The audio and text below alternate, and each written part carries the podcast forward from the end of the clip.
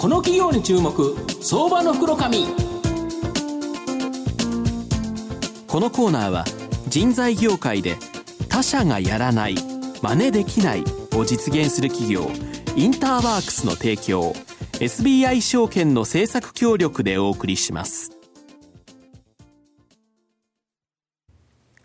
ここからは相場の福の神 SBI 証券投資調査部シニアマーケットアナリスト藤本信一さんとともにお送りいたします。藤本さんこんにちは。毎度相場の福の神こと藤本でございます。よろしくお願いします。まああのいつもはですね野球ネタ結構やるんですけど、はい、なかなかこのシーズンなくて困るなっていう形ですよね。はい、まあ WBC にあの阪神から藤浪しか行きませんがまあなんとか頑張ってほしいなというふうに思います。では今日はですねえっ、ー、と昨年12月にですね上場した銘柄で、えー、証券コード、えー、6541、はい、東証マザーズ上場グレイステクノロジー代表取締役社長の松村幸春さんにお越しいただいてます。松村さんよろしくお願いします。はいよろしくお願いいたします。よろしくお願いいたしますえーと、グレーステクノロジーは東証マザーズ上場、まあ、昨年12月なんですけど、えー、株価が今7370円。売買単位100株ですから、まあ、74万円程度で買えるという形になります。えー、港区虎ノ門。このスタジオの本近くなんですけど、ねはい、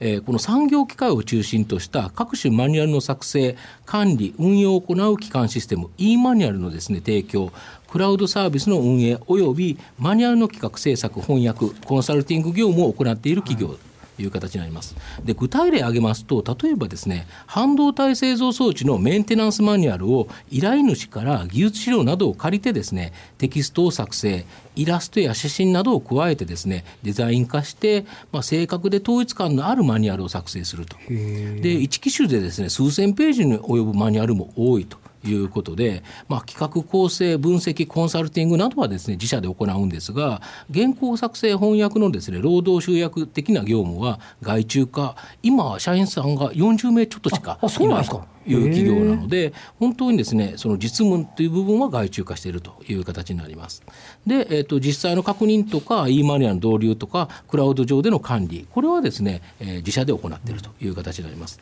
まあ、付加価値の高い業務は自社で行いその他のですね実製作に当たるところは外注化高クオリティのマニュアルをですねファブレスで制作する体制を確立しているとでまた今までのマニュアル制作の受託だけでなくてそのマニュアルのですね管理配信閲覧制作を支援するマニュアル基幹システム、まあ、これクラウド上で動くんですけど、まあ、e マニュアルの企画導入および運営も行ってまして実は、えー、昨年2017年3月期の上期ではですね e マニュアルの利益の方が実は大きくなっているという企業になります。で、えー、まあ2016年3月期でもですね営業利益、まあ、18.8利益率ですね18.8%と、まあ、高利益率を誇る企業なんですが、はい、まあ、さらに利益率の向上が期待できるという成長企業だと思うんですがあの社長あの一般的なイメージとして大大手の製造業においてさまざまなマニュアルのかけるコストはあまり高くないイメージがあるんですけど通常どれぐらいかかるんですかね？そうですね。あの当社の調べによりますと、はい。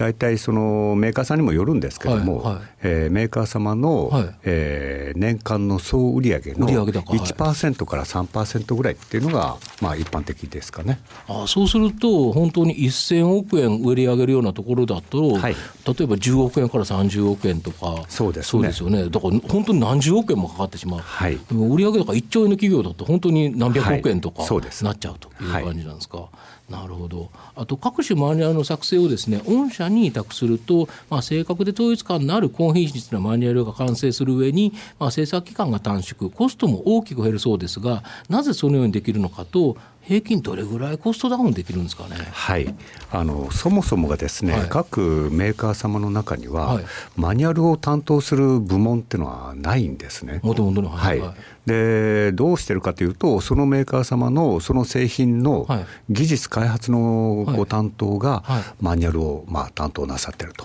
まあ、大抵はそのご担当の方々が自分でこうお書きになると。で巨大なメーカーさんになればなるほど、はい、まあ、製品数も多いしまたそのご担当の数も多くなる。はいで部門なんかをまたぎますから、はい、ミーティングもなさらないんですね。でご担当の方がまあこんこんなもんかなっていうような形でこう文章を書かれて、うん、えー、文章が好きな方はまあしっかり書かれる、うん、そうでない方はまあそれなりにと。でまあ、また輸出なんかをこうどんどんなさいますんで日本のメーカーさんなんかは。その時に語学が得意な方もいらっしゃればそうでない方もいらっしゃると。うんでルールもありませんので、うん、バラバラになってるんですね。なるほどで各メーカーさんの中には、うん、実はあまり用語が統一が取れてないと、うん、用語集もないという状況になってますんで、もう作るたびにこう違ってくると。まあ、そういったところを我々は、えー、パターン化を行い裁量が効くようにフォーマット化を行い、まあ、用語集なんかも作るんですけども、えー、確実にデータベース化して、えー、どんどん裁量が効いていくと、そうすることによって、まあ、コストが落ちていく、工数も落ちる。っていうところがありますね。あとはまあどのぐらいコストダウンが図れるのかというところでいきますと、まあ我々がお手伝いしているメーカー様のところでいくと、平均50%以上は落ちてますね。はい、それが何十億円とか何百億円かかるのが落ちるということでいうと逆にそれだけ落ちたら利益がガンと上がるということですよね。はい、御社のノウハウっていうところなんですか？そうです。なるほど。であと3つ目の質問なんですけど各種マニュアルのです、ね、管理配信閲覧制作を支援するマニュアルの基幹システム e マニュアルっていうのを御社作られてると思うんですけどこれを企業が使うメリットとまた2017年上期にはですね先ほど申し上げたように、えー、このマニュ、えー、NMS 事業マニュアルマネジメントシステム事業の利益が今までですねマニュアルを作っているマニュアルオーダーサービス事業の利益を抜いてるんですけどその訳っていうのを教えていただきたいんですが。はい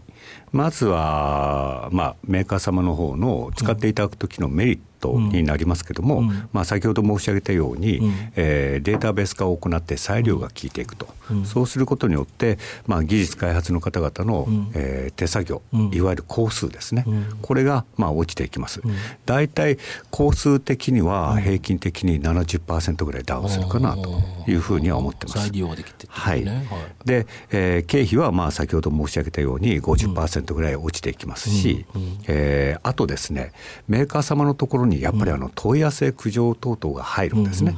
お客様相談窓口のところなんかに、ここの問い合わせが激減します。大体もう黙っていても5割ほど、うまくいったメーカーさんでいくと7割ほどはやっぱり落ちてますね。これがまず、まあ、メリットの第1番目かなと。で第2番目として、えー、まあさっきお聞きになったところのその利益の配分のところですよね、はい、ここがまあ労働集約的な政策、まあ、我々が言うところの MOS マネ、うん、えー、マニュアルマネージメント、えーえー、システムではなくてマニュアルオーダーメイドサービスですね、はい。はい、えー、ここと、うん、まあ、クラウドで、うん、えー、サーバー管理だけの MMS、うん、マニュアルマネジメントシステムですよね、そのクラウドのサーバー管理だけを行いますんで当然のことながら我々の人件費等々もここにはかかりませんので、うん、えー、政策が多いか、うん、えー、少ないかっていうところでいって我々はまあサーバー管理の MMS、これをまあ推奨していくとどんどんとまあここでえー、利益の拡大が見込めるという形を取ってきてますんで、まあ、確実にえー、政策と、えー、サーバー管理のところで逆転がなされてると、うん、なるほど、はい、要はこれ1回作ったシステムだからこれで月額使用料がもらえるっていうことで、はい、逆にその中では御社は手間っていうのは、まあ、クラウドの管理とかは必要なんでしょうけど、はい、それだけですよね。そうです。で逆にあのマニュアルを作るということでいうとこれやっぱり手間かかりますもんね、はい、だからそれは当然こっちの方が利益率は良くて、でしかもこちらの方に徐々に重点を置かれてるそうですいう形なんですよね。はい、ホームページ拝見すると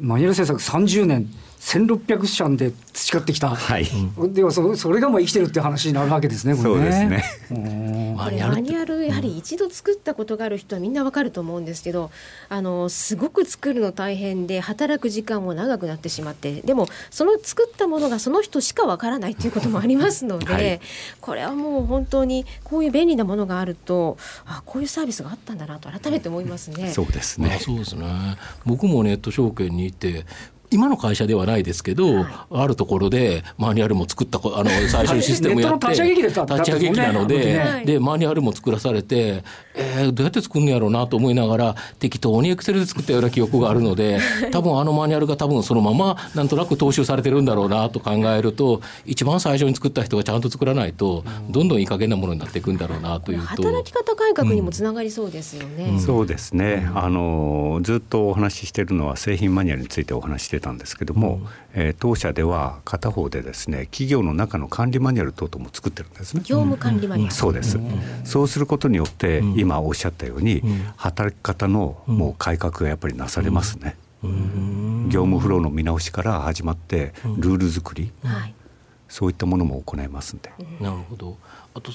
4つ目の質問なんですけど御社の今後の成長を引っ張るもの成長戦略について教えていただきたいんですか。はい。まあえー、先ほど来からお話しているようにマニュアルマネジメントサービスである、まあ、e マニュアルの部分。これを、まあえー、どんどん拡大をしていくと、うん、そうすることによって、まあ、サーバーの運営管理だけですから、うん、えー、成長性は、まあ、高まるであろうと。うん、プラス我々はですね、えー、冒頭にもお話したように各メーカー様の中にルールがありませんので、うん、そういったルールを一緒になって構築する、で構築するだけではなくてやっぱりそれを浸透させていかないと、もうメーカーさんやっぱり勝手にはこう動けないんですね、うん、よって我々は確実に数年がかりでそのメーカー様にコンサルティングで入ります、まあ、浸透させていくと、この部分はどのメーカー様もやっぱり要求されますんで、特定のメーカーさんっていうわけではなくて全てのメーカーさんがやっぱり要求してますんで、まあ、全てのメーカーさんに対してコンサルティングも行い、マニュアルなんかを充実させていければなというふうには考えておりますね。なるほどまあ、最後まとめさせていただきますと、まあ、このグレーステクノロジーさんは、まあ、製造業で必要不可欠ではあるんですけど実は今まであまりですね重要視されてこなかったマニュアルなどのですね技術文書の作成において、まあ、革命的なですね変革をもたらす企業だと思います。まあ、おうち価格に絞って高付加価値のサービスを提供し、まあ、コンサルティングを行うことによって、まあ、クラウド化ストックビジネス化してですね、まあ、高利益率を享受するビジネスモデル今後大きな成長が期待でき、まあ、高利益率もさらなる向上が望めそうな成長企業だと思います。今日は証券コード6541東証マザーズ上場グレイステクノロジー代表取締役社長の松村幸春さんにお越しいただきました。松村さんどうもありがとうございました、はい、ありがとうございました。藤本さん今日もどうもありがとうございました。どうもありがとうございました。東証一部証券コード6032人材業界で他社がやらない真似できないを実現する企業インターワークスは製造業の求人掲載数ナンバーワンを誇るサイト工場ワークスを中心に9つのメディア3つの事業を展開しております。新たな雇用の創出から産業界や企業を支え働くエネルギーに満ちた社会を作り出す。東証一部証券コード6032インターワークスのこれからにぜひご注目ください。この企業に注目相場の福のこのコーナーは人材業界で他社がやらない真似できないを実現する企業インターワークスの提供 SBI 証券の政策協力でお送りしました。